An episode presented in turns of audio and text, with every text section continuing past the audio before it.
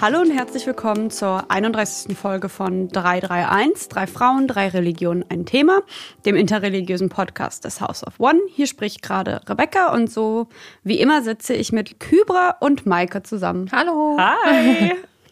Diesmal auch im Studio wieder, was ich sehr aufregend finde.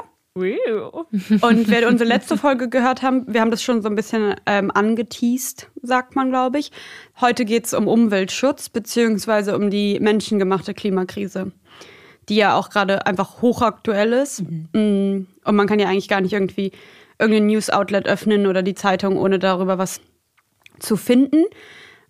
Und wir werden dann halt auch gleich nochmal darüber sprechen, was denn eigentlich so das Religiöse daran ist. Aber erstmal ist es ja wirklich also für mich auf jeden Fall nicht von der Hand zu weisen, dass unser Klima sich drastisch ändert und dass mhm. es extreme Implikationen auf unser ganzes Leben hat. Also sei es dann irgendwie Hochwasserkatastrophen, die wir auch in Deutschland schon hatten, oder gerade dieser Hitzesommer. Ähm, und das hat ja dann auch wieder irgendwie Auswirkungen auf die Landwirtschaft und dadurch dann halt auf den Hunger der Welt. Also es ist so ein Riesenthema. Und es gibt diesen Begriff, der auch so ein bisschen inflationär benutzt wird, von Klimaangst. Wisst ihr, wisst ihr was mhm. Klimaangst ist, Kybra und Maike? Könnt ihr euch was darunter vorstellen? Also ich vermute mal, das ist die Angst davor, äh, irgendwann nicht mehr leben zu können auf der Erde. Ja, genau. Also Maike hat es auf den, auf den Punkt gebracht und viel kürzer auch als ah, ja. das. Das ist diese Angst, dass du halt entweder sagst, ähm, okay, das Leben ist so akut bedroht und mhm. eingeschränkt oder wird es sein durch die Klimaveränderung, mhm. dass du wirklich ähm, teilweise so eine paralysierende Angst schon empfindest, obwohl es natürlich auch was positiv, also nicht positiv im Sinne von irgendwie ach wie wundervoll, sondern positiv im Sinne von, dass es einem Kraft schenken kann, irgendwas zu tun. Aber was mich jetzt erstmal interessieren würde, Maike, Kybra, habt ihr Klimaangst? Puh. äh, also Klimaangst in der Hinsicht ja, dass ähm, was wir Menschen verursachen, also mhm. dass wir quasi unser eigenes Ende mit der eigenen Hand irgendwie äh, einführen, das ist irgendwie beängstigend. Aber dass die Welt mal also nach meiner ähm, Anschauung äh, wird die Welt sowieso mal äh, untergehen, aber das, nicht so, dass die Menschen quasi selber anführen. Ja, also das soll jetzt nicht so blöd klingen nach dem Motto, egal, macht, was ihr wollt. Das natürlich nicht. Das werdet ihr nachher im Nachhinein auch in der Ausformulierung wahrscheinlich hören. Aber ähm, genau, also ich, ich habe keine Angst davor, dass es irgendwie ein Ende geben wird, aber ich habe davor Angst, dass wir Menschen ähm, das selber mit der eigenen Hand ähm, ähm, verursachen und das irgendwie dann auch verantworten müssen. Mhm. Weil nur wenn wir, weil wir das irgendwie direkt, die, die Wirkungen nicht direkt sehen, ähm, denken wir manchmal, glaube ich, dass es gar nicht ähm, irgendwie, dass es zu weit weg ist, dass es uns gar nicht betreffen mhm. wird, dass es ähm, vielleicht auch gar nicht in Deutschland sein wird. Obwohl ich finde, man sieht die Wirkung ja Auf einfach. jeden Fall. Also ich bin immer Auf schockiert, eher tatsächlich, ohne jetzt irgendwie moralapostlich werden zu wollen oder so, weil das ist ja. gar nicht mein Ding. Aber wie kann man das denn eigentlich noch negieren? Das ist eher so, ich weiß nicht, ähm, mhm. meine Ver Verwirrung sozusagen oder meine Wut auch so ein bisschen. Mhm. Auf jeden Fall. Aber ich, ich habe, ja, ja ich, also ich teile deine Gefühle da auf jeden Fall auch ganz stark. Maike, würdest du sagen, dass du unter Klimaangst leidest? Auf jeden Fall nicht im Sinne, dass mich diese Angst lähmen würde mhm. und handlungsunfähig macht, sondern sie bringt mich eher dazu, dass ich unglaublich Respekt davor habe, wie sich die Natur äußern und zeigen kann und dass ich Fragen habe in meinem Kopf, die die Natur, so wie sie jetzt sich darstellt in Überhitzung und im Schmelzen der, des Eises und so weiter, dass es Fragen bei mir aufwirft, wie wird es weitergehen, mhm. wenn wir nicht jetzt handeln. Und bei mir kommt als Mutter auch noch mhm. äh, der mhm. Faktor meines Kindes dazu, ja. in welche Welt habe ich mein Kind geboren. Und es gibt tatsächlich auch Menschen in meinem Umfeld, die sagen, ich entscheide mich ganz bewusst gegen Kinder, weil ich Kinder in diesem Zeitpunkt, mhm. zu diesem Zeitpunkt nicht mhm. auf die Welt bringen möchte, ja. weil ich möchte ihnen diese Welt nicht so geben, wie mhm. sie ist. Meine Haltung ist dazu eine andere. Ich, das wäre für mich so ein Kapitulieren mhm. und ein Nehme, Entnehmen der Hoffnung das kann auch ein Druck sein für Kinder. Also du bist die Hoffnung, ähm, dass es besser wird. Also äh, bitte nicht so verstehen, sondern eher, dass das Leben weitergeht. Mhm. Und, und das wäre für mich ja ein Kapitulieren vor dieser Herausforderung, vor der wir stehen. Aber da kommen wir bestimmt gleich noch ein bisschen tiefer drauf zu. Also ich würde nicht mhm. sagen, dass ich Klimaangst habe, aber ich habe großen Respekt davor. Ich mache mir Sorgen, mhm. Gedanken und habe Fragen da. Und du, Rebecca? Oh ja, Ich glaube, man hat es vielleicht, ich weiß nicht, ob man das so rausgehört hat, aber als ich schon angefangen habe mit, ja, und dann hat das Auswirkungen auf unsere Lebensmittel und mhm. dann steigt der Hunger noch. Also ich finde, ähm, es ist erschreckend und einfach ähm, haaresträubend auch. Ich meine, es gibt schon politische Stimmen auch, die da wirklich aktiv sind und es gibt ja auch die Fridays for Future ähm, Bewegung, nenne ich das jetzt mal. Was ich halt so krass finde, ist, dass einfach Kinder und Jugendliche so Angst haben, dass sie auf die Straße gehen deswegen oder Aktivistinnen ähm, sich irgendwo ankleben.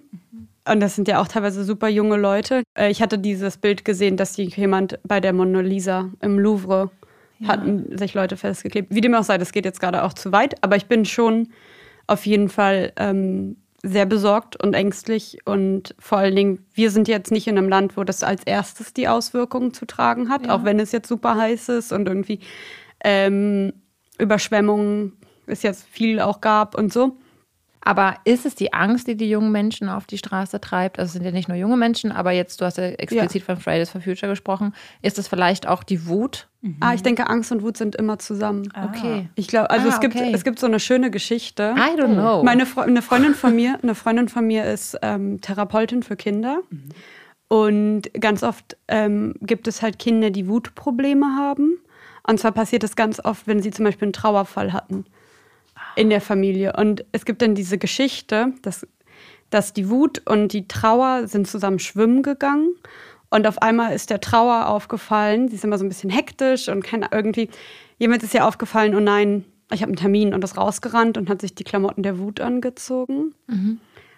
Und läuft jetzt durch die Welt die, also die Angst läuft jetzt oder die, die Trauer läuft jetzt in der Welt herum mit den Klamotten mhm. der Wut. Mhm. Also es muss nicht immer verbunden sein, aber ich glaube, es ist sehr oft verbunden. Natürlich kann auch Angst Weil was Fall des sein. Aktivismus, also vielleicht, das kann ja auch unterschiedlich sein, aber in meinem Fall zum Beispiel ist es, dass ich nicht getrieben werde vor Angst des Patriarchates, sondern mein mhm. Aktivismus ist angetrieben von der Wut. Mhm. Bei mir ist es halt die Trauer ist da noch mhm. mit drin. Weißt du? Also ich bin so wütend und traurig zugleich. Es gibt mhm. ja auch mhm. Leute, die so Wuttränen haben. Mhm. Genau, aber das ist okay. Also bei mir ist es die Liebe zur Umwelt. die Liebe zur Umwelt, sagst du gerade, Kybra. Also ähm, ich pack dich jetzt so ein bisschen I, I put you on the spot. Ne? Ähm, tut ihr denn was dagegen? Also seid ihr irgendwie aktivistisch? Ähm, aktiv oder versucht ihr irgendwie euren Konsum selber einzuschränken? Wenn du sagst, du hast so eine Liebe für die Umwelt, Köbra, dann hau mal raus. ja, also ich, ich bin jetzt tatsächlich ähm, für mein Leben verantwortlich, für das Leben auch auf der Welt verantwortlich. Das heißt, ich sollte eigentlich was machen. Ähm, anfangen tue ich natürlich da in meinem Leben, bei meinem Konsumverhalten. Mhm. Ich versuche schon zu achten, ähm, welche Produkte ich kaufe, dass die halt eben vom, von, aus Deutschland zum Beispiel sind, oder es geht halt nicht immer, aber dass ich da quasi auch beim, beim Verschwenden quasi auch aufpasse. Das ähm, bietet natürlich auch meine Religion, ähm, dass ich bei Wasser zum Beispiel, selbst wenn ich meine Gebetswaschung mache, da einfach auch darauf achte, dass das Wasser einfach nicht davon fließt oder ähm, beim Zähneputzen, dass man auch da nochmal im Wasserhahn zudreht oder eben ähm, man manchmal dreht man das jetzt auch gar nicht mehr. Ähm, und, und dass da einfach dieser Konsum ähm, darauf geachtet wird. Aber so aktivistisch, dass ich dann selber auf die Straße gehe, das ähm, eher weniger mhm. tatsächlich. Mhm. Das, ähm, aber das hat, glaube ich, eher damit zu tun, dass ich kein Mensch bin, die. Ich, ich habe ein bisschen Angst vor Demos. Egal, ob das jetzt politische sind ich, oder. Ich wollte auch nicht, dass du dich jetzt irgendwie rechtfertigen musst. Mich hat es nur interessiert. Ja. Ähm, aber Aktivismus muss ja nicht nur auf Demonstrationen ja, stattfinden, ja, sondern es gibt ja ganz viele unterschiedliche stimmt, Formen. Stimmt. Aber was ich gar nicht leiden kann, ist, wenn ich Menschen auf der Straße sehe, die irgendwie ihr Kaugummi auf den Boden spucken oder Müll auf den äh, Boden äh, werfen. Da, da, pff, da möchte ich am besten ist zu das die Schweben in dir? Oder das kann auch sein. Das kann natürlich auch sein. Da möchte ich hingehen und sagen, ey du, pass mal auf, äh, entweder steckst du dir deinen Müll ein und werfst das irgendwie zu Hause oder da ist ein Mülleimer. Also, War das jetzt absichtlich mit dem in den Dialekt verfallen? Das oder? ist meine Wut wahrscheinlich, ja, ja. Und sobald jemand Schwaben erwähnt, muss ich dann irgendwie, dann bin ich schon dort. Aber und, und Berlin gibt es auch so tolle Mülleimer. Also die, die sind auch beschriftet, genau. Ja, das stimmt. Genau. Okay, ja. Maike. Also ich bin persönlich total schlecht im Sinne, was mein persönliches Leben und familiäres Leben betrifft. Also ich versuche hier und da im Sinne der Nachhaltigkeit einzukaufen, aber sage dann halt doch, okay, dann kaufen wir halt zum Kindergeburtstag die Gummibärchentüte, mhm. wo 20 kleine verpackte Gummibärtütchen mhm. irgendwie drin sind, damit jeder irgendwie eins haben kann. Und da bin ich ganz oft aus praktischen Gründen und auch aus finanziellen Gründen, das ist jetzt günstiger als ne, ne, ne, ne. ne. Also ich weiß, dass da bei mir persönlich mehr geht. Ich kaufe mir auch tatsächlich, wenn ich keinen äh, To-Go-Becher dabei habe, Gott, erbarme dich, verzeih mir, kaufe ich oh mir wirklich die also Wegwerfbecher. Mhm. Ich um klarzukommen morgens, ich habe so wenig Zeit. Ich rechtfertige das vor meinem persönlichen Leben und meinem Lebenshintergrund. Kind in die Kita gebracht, nur fünf Minuten, um in die Gemeinde zu kommen. Ich kaufe mir dann einen Kaffee, weil ich da keine Kaffeemaschine habe. Whatever. Also ich weiß, dass ich da viel, viel, viel mehr machen kann und weiß aber auch, dass es nicht an mir alleine liegt, mhm. sondern dass es halt ein kollektives Bewusstsein sein muss und dass es vor allem auch an äh, dass große Firmen, Wirtschaft und Politik vor allem an den Knöpfen und Hebeln sitzen, um im Sinne des Umweltschutzes und der Nachhaltigkeit zu regulieren und entgegenzuwirken. Und was mein persönliches Problem ist, dass mir suggeriert wird, dass es in meiner Hand liegt. Mhm. Und ich finde das wahnsinnig schwierig. Ich habe begrenzte zeitliche Kapazitäten, ich habe ein begrenztes Einkommen. Mhm. Und für mich ist es eine unglaubliche Herausforderung, neben meinem Beruf äh, unverpackt zum Beispiel einzukaufen. Mhm. Was ich tue, ist, wir essen zu Hause vegetarisch. Wenn ich ähm, auswärts esse, esse ich zum Beispiel auch Fleisch. Ähm, aber ich versuche zum Beispiel Familie das einzuschränken. Oder wir verwenden nur Hafermilch oder, oder, oder, mhm. so Kleinigkeiten. Oder wir gehen dann samstags auf den Markt einkaufen und nicht im, ähm, im, in der Supermarktkette. Solche Dinge. Das reicht vielleicht nicht und man kann da viel, viel besser werden. Aber ich finde es ein bisschen schwierig, mir und auch einzelnen Menschen das Gefühl zu geben, es liegt alles in deiner Hand. Mhm. Und das ist es mhm. nicht, weil das ist vor allem nicht die Wer halt schuld, ist eine interessante Frage in dem Zuge. Es ist vor allem ein, ein kollektives mhm. Versagen von sehr, sehr vielen mhm. äh, Bereichen des gesellschaftlichen Lebens. Und die Menschen, die an den Schaltknöpfen sitzen in der Wirtschaft und in der Politik, ähm, tun das nicht. Ich finde, du hast gerade mehrere Sachen ähm, angesprochen, die ganz spannend sind, wo ich ganz kurz noch drauf eingehen will und dann gehen wir noch mal ein bisschen in eine andere Richtung für unser Thema. Aber es ist halt interessant, weil ich finde schon, dass du als Käuferin Entscheidungen mitbestimmst und was ja auch produziert wird, Angebot und Nachfrage, dass man da schon sozusagen einen Einfluss drauf haben kann. Was ich halt aber schwierig finde, ist, dass es oft so ein klassistisches Element halt auch ist. Also wer kann sich denn leisten, so einzukaufen in so einem Unverpacktladen? Weil das ist ja einfach viel mhm. teurer, was, was für mich immer so mindblown ist, weil ich dachte immer, okay, du hast ja Verpackung, für die Verpackung zahlst du, für die Werbung weiß ich nicht was. Aber de facto kann sich halt einfach nicht jeder mit seinem Einkommen leisten, in solche Läden zu gehen. Ich finde halt aber, wenn man es sich leisten kann, dann kann man schon relativ viel machen als ähm, Verbraucherin. Mhm. Aber es ist auf jeden Fall nicht irgendwie, also so Lu Luise von nebenan wird jetzt nicht irgendwie dadurch, dass sie in den Unverpacktladen geht, mhm. irgendwie den menschengemachten genau, Klima ähm, und trotzdem hat das natürlich Auswirkungen und beeinflusst ja das Umfeld. Also es ist mhm. total schön. Ich erlebe das total gerne, ähm, Menschen zu sehen, die mir dann einen Tipp geben können ja. und sagen können, guck mal, wenn du irgendwie, ich mache das so und so, mhm. ich koche irgendwie vor, sonntags abends und habe dann das Mittagessen für Montag, Dienstag, Mittwoch und muss deswegen nicht irgendwie in den To-Go-Laden gehen. Und äh, trotzdem ist es immer auch eine Frage von, in welchen Kontexten bin ich eingebunden, mhm. weil ich nicht von bestimmten Menschen aus bestimmten Milieus, Milieus oder Personengruppen erwarten kann, dass die äh, Zeit, ähm, Geld, Geld einfach äh, mhm. und so weiter zur Verfügung haben. Da ja. muss man vielleicht auch schauen, dass man irgendwie auf andere Wege, also wenn es mit dem ähm, Essen quasi kaufen nicht klappt, dann mit irgendwie, wenn ich zum Beispiel einkaufen gehe, dann schaue ich schon, dass ich eine Tasche mitnehme und keine äh, neue Tasche Es gibt auf jeden Fall so Kleinigkeiten, die man tun G genau, kann. Genau, genau. Also ähm, ich habe heute meinen to so eigenen To-Go-Becher dabei Yay. und meinen Baumwollbeutel. okay, wir sind ja kein Podcast eigentlich über Umweltschutz oder irgendwie, ähm, wir geben ja auch keine praktischen Tipps für den Alltag. Deswegen wundern sich jetzt vielleicht gerade schon die ZuhörerInnen auch, wo, wo wir jetzt hier gerade hingehen. Weil mein Ding, was ich eigentlich mich heute sozusagen interessiert, ist, würdet ihr sagen, also, oder stimmt ihr meiner Aussage zu, dass sich um die Umwelt zu kümmern eine religiöse Pflicht ist, Maike? Ja. Februar. Ja. Warum? Amen. Okay, jetzt okay, zu Ende. That's it. Ähm, es gibt also viele, viele Punkte, viele Anknüpfungspunkte, Bibelstellen, die den gläubigen Christinnen der Kirche mitgeben, sich für den Umweltschutz, mhm. und das ist jetzt der christliche Begriff für die Schöpfung, einzusetzen. Und wenn wir an den Anfang der Heiligen Schrift gehen, der Bibel blättern, die beiden Schöpfungsberichte, geben uns einen Schöpfungsauftrag mit und zwar der lautet ähm, äh, vermehrt euch, warte mal, was, was, was heißt das nochmal? Korevu?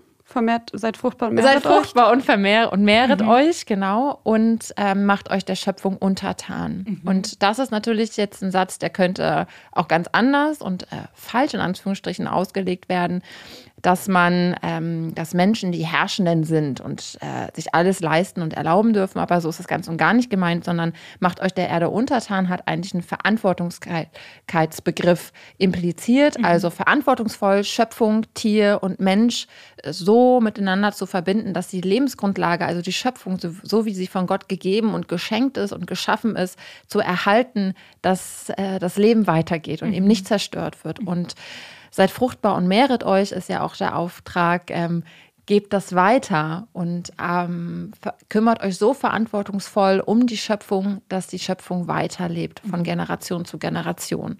Und das ist erstmal so die Grundlage, auch der, der Dank, der damit einhergeht und auch der Wert und die Wertschätzung, das, was jedem Geschöpf Tier und Mensch inne liegt. Du bist also, und Gott äh, schuf den Menschen oder schuf die Pflanzen und schuf die Tiere und so mhm. weiter.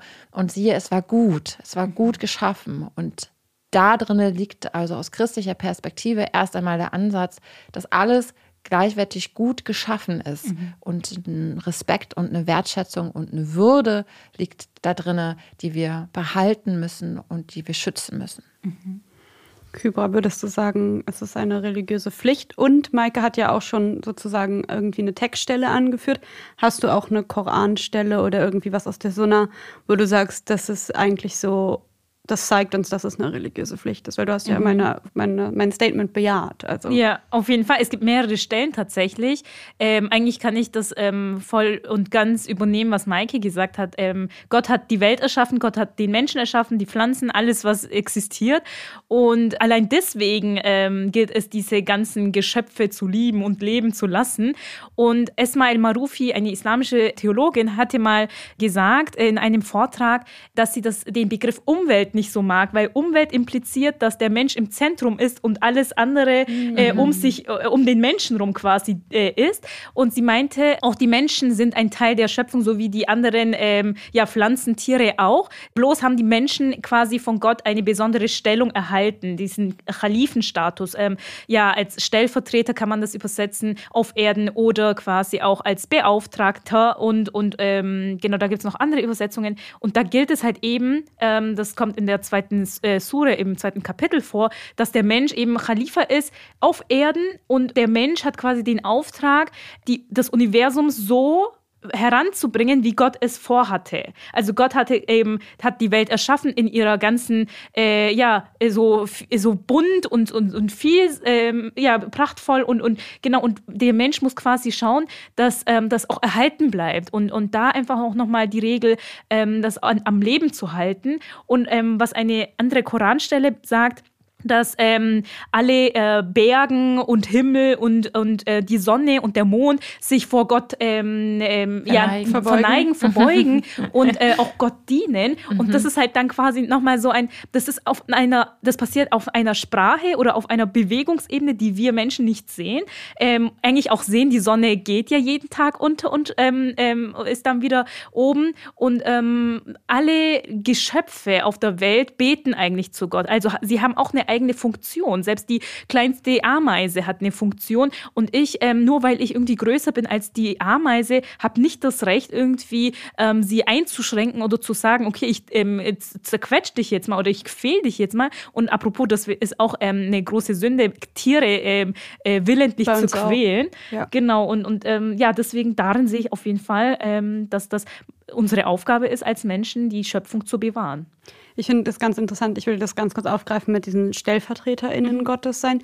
Man könnte dann ja auch, oder ich weiß nicht, ob ihr da zustimmt, aber ich hatte ganz so die Idee, dass man eigentlich dann den Leuten auch vermitteln könnte, das gehört ja nicht dir, die Welt. Mhm. Du bist hier nicht und alles gehört dir mhm. und das Ganze, wie du meintest, dieses Umwelt, dass mhm. alles sich irgendwie um dich herum dreht, sondern du darfst es benutzen.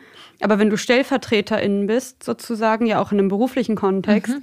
würdest du ja nicht, also idealerweise ist es nicht deine Aufgabe, zum Beispiel das ganze Geld zu nehmen und einfach zu verbrennen sozusagen mhm. und damit zu machen, was du willst, sondern du bist ja jemandem was schuldig auch. Mhm. Daran habe ich gerade so ein bisschen mhm. gedacht. Und es ist halt, ja, glaube ich, ganz oft so, dass die Leute halt denken, okay, gut, äh, steht, glaube ich, auch im Psalm, ich weiß gar nicht in welchem gerade, aber dieses so, der Himmel gehört Gott, also der Himmel ist Himmel des Gottes und die Erde ist Erde des Menschen. Mhm. Und dann gibt es halt viele Leute, die diesen, diesen Besitzanspruch daraus auch leiten. Aber die Idee ist ja nicht, dass ich mir das, dass ich es zerstöre. Also selbst mhm. wenn so Kinder, die ja irgendwas Schönes geschenkt bekommen, sollen das ja auch nicht kaputt machen, sondern das irgendwie wertschätzen. Und ich glaube, diese Wertschätzung ist auf jeden Fall ganz oft einfach abhanden gekommen. Ich habe zwei Punkte, ich muss kurz einhaken. Ja, und zwar, wenn wir über Schöpfung sprechen und ähm, Gott hat die Welt erschaffen, kommt ja immer gleich so, aber glaubt ihr wirklich daran? Das so. kommt dann immer irgendwie mir entgegen. Ja. Glaubst du wirklich daran, dass Gott in sechs Tagen die Welt erschaffen hat? Das ist doch totaler Quatsch und die Naturwissenschaften und so weiter. Und da will ich nochmal einhaken. Ich glaube, wir haben das schon mal an einer Stelle gesagt. Schöpfungsgeschichte der, ähm, und Naturwissenschaften mhm. widersprechen sich keineswegs. Es gibt viele christliche NaturwissenschaftlerInnen. Also das ist kein, kein Widerspruch in sich, sondern eigentlich ergänzen sich beide Geschichten. Und es gibt auch nicht irgendwie den Satz, dass man sich den Naturwissenschaften und den Wissenschaften nicht bedienen dürfe. Ähm, das spielt erstmal in den Heiligen Schriften gar keine Rolle, sondern man soll das Leben kennenlernen und ähm, sich mit dem Leben vertraut machen. Und da gehören ja Naturwissenschaften dazu. Und die erklären eben, wie Dinge entstanden sind. Und die Schöpfungsgeschichten erklären mir oder Christinnen, warum. Also was ist der Grund hinter allem? Mhm. Und es ist natürlich nicht Gott ist nicht wie eine Puppenspielerin da gewesen und hat wie im Puppenspieler Theater ähm, erst äh, das, die Erde gemacht und äh, das Wasser und die Feste voneinander getrennt und dann die Lichter und so weiter, sondern ähm, es erklärt eigentlich, warum und was ist der Grund dahinter und was steckt hinter all den Dingen, die wir wahrnehmen, also hinter Finsternis, ähm, Wasser, Erde, Licht, Tiere, mhm. Pflanzen und so weiter.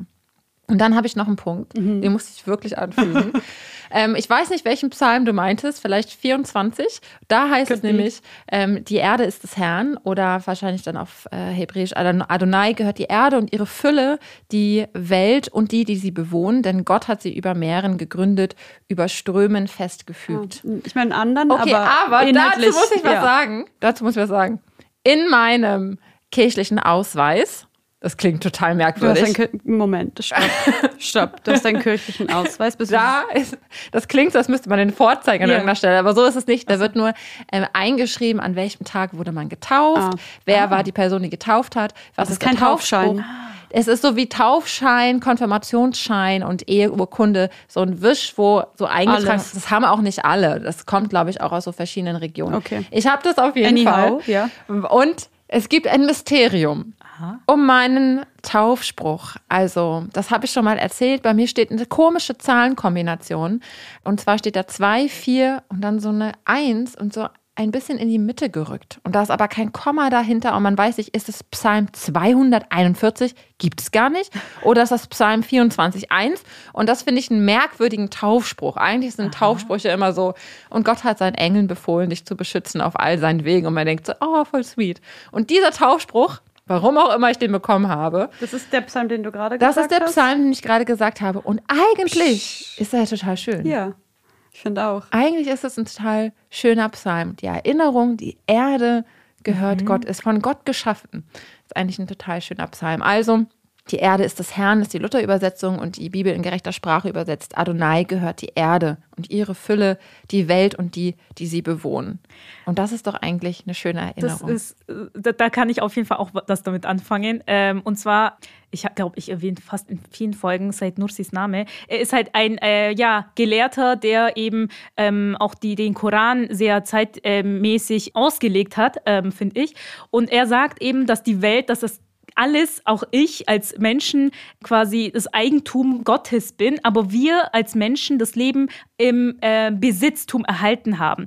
Heißt im juristischen Sinne ja auch, wenn jemand etwas äh, besitzt, dann ist es für eine vorübergehende Zeit. Und ähm, genau, das Auto zum Beispiel, was ich besitze, muss nicht unbedingt mein Eigentum sein. Und ähm, demnach verstehen wir das eigentlich auch. Die ganze Welt gehört Gott und wir sind Besitzer momentan, weil wir darin leben. Aber nicht Eigentümer. Aber nicht Eigentümer, genau. Und diesen Status bekommen wir auch gar nicht. Und deswegen gilt, dass ich es unversehrt quasi sowohl mein Leben als auch die, ähm, das, das ganze Universum quasi unversehrt dem Eigentümer eben, also Gott, ähm, zurückgebe. Und das ist quasi eben, finde ich, ähm, mit, dem, mit, der, mit der Psalm eben jetzt ähm, auch ähm, gleichzusetzen, dass man da sagt, ja, ähm, ich muss tatsächlich darauf aufpassen, dass ich nicht egozentrisch bin und äh, mich in dem Zentrum von dem ganzen Geschehen setze. Es gibt dabei aber auch einen Koranvers, das, äh, wo drin steht, dass Gott das Universum im Dienste des Menschen erschaffen hat. Ja, für die Menschen. Für die Menschen, du? genau. Und, und das ist ja natürlich, ähm, ich, ich brauche ähm, äh, CO2, ich brauche die Sonne, ich brauche alles drum und dran.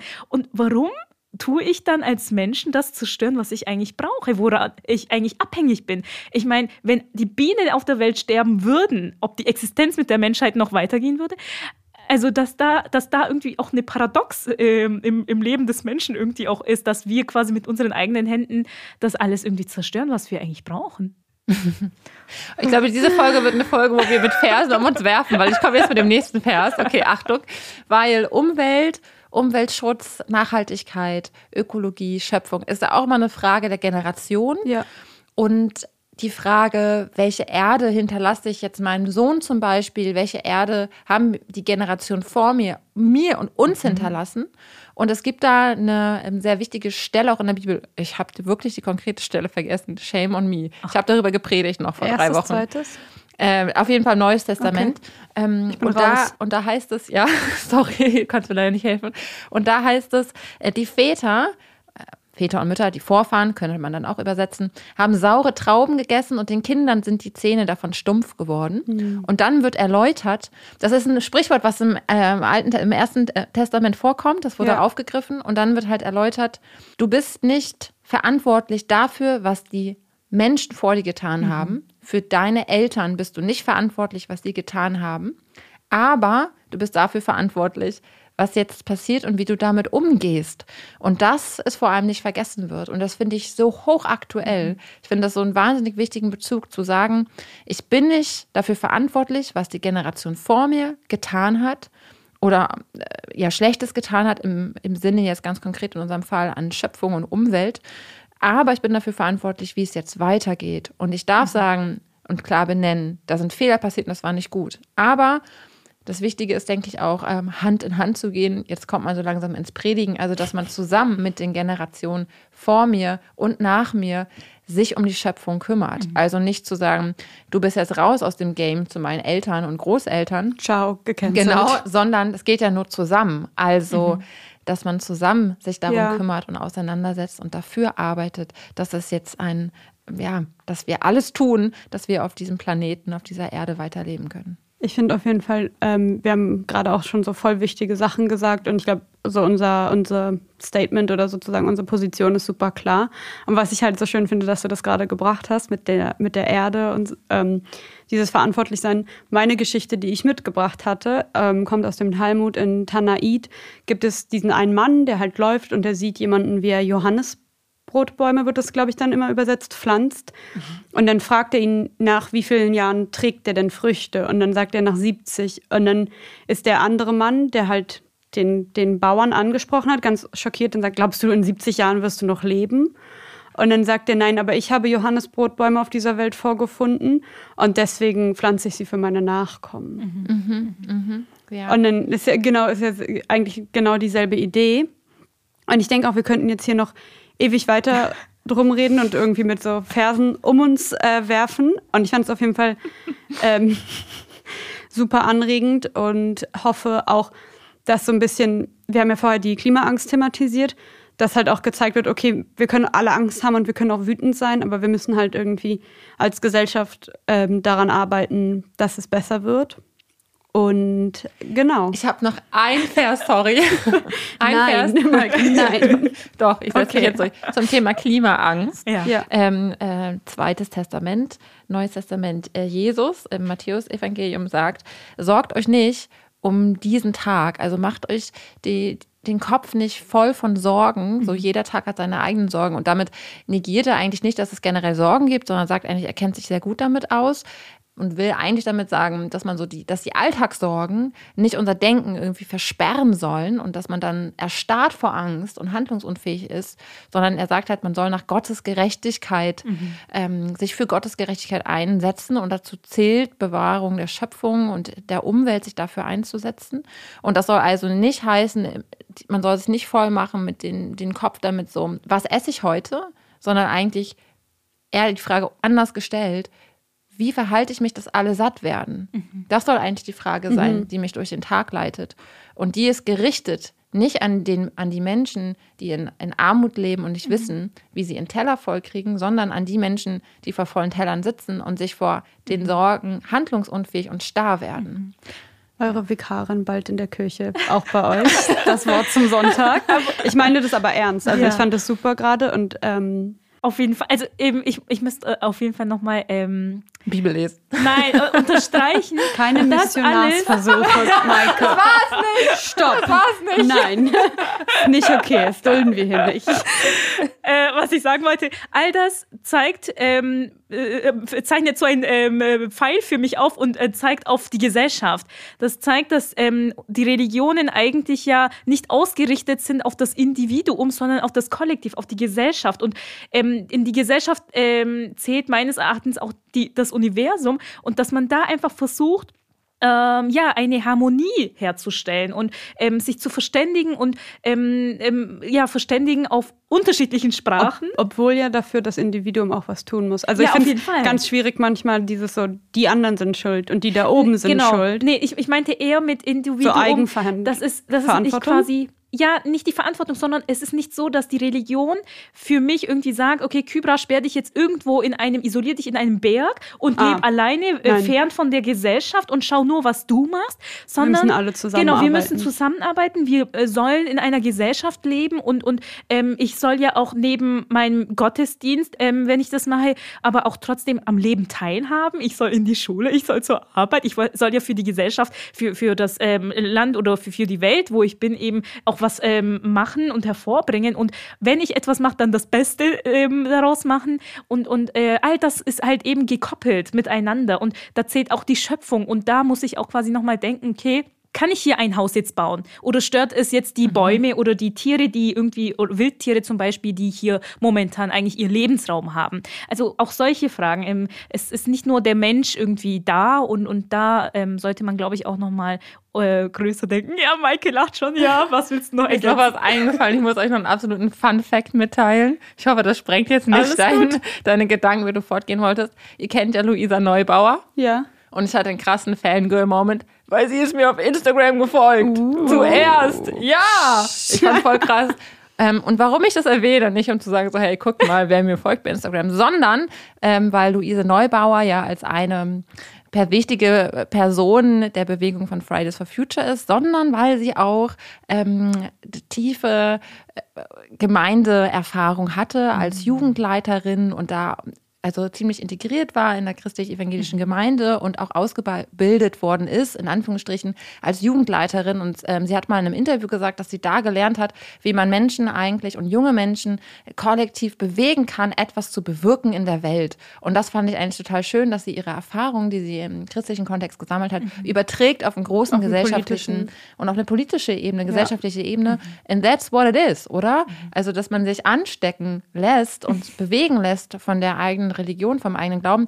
In Klammern, ich war mit meinen Klammern. Ich glaube, sie, sie hat auch ziemlich viele kritische Punkte an Kirche und ähm, hat auch viele Fragen und ist jetzt nicht ähm, hundertprozentig ähm, cool mit allem. Bin ich ja auch nicht. Wie viele andere Menschen. Wir alle irgendwie haben unsere Kritiken und äh, berechtigten Fragen an Punkten.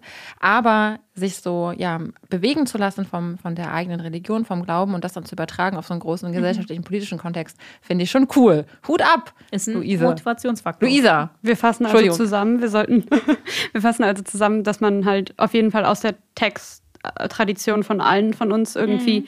ähm, Gründe für den Umweltschutz sehen könnte und dass auch gerade religiöse Menschen das irgendwie benutzen können, um das in politische Kraft umzusetzen. Mhm. Und ähm, ich fand es auf jeden Fall super bereichernd, heute mit euch zu sprechen. Und ich glaube, wir könnten auch, wie gesagt, wir könnten weitermachen und weitermachen und weitermachen. Aber ich würde. Ich hätte zum Abschluss noch ein Gedicht. Ich habe oh. wirklich für heute ein Gedicht mitgebracht. Okay, okay, dann the stage is yours.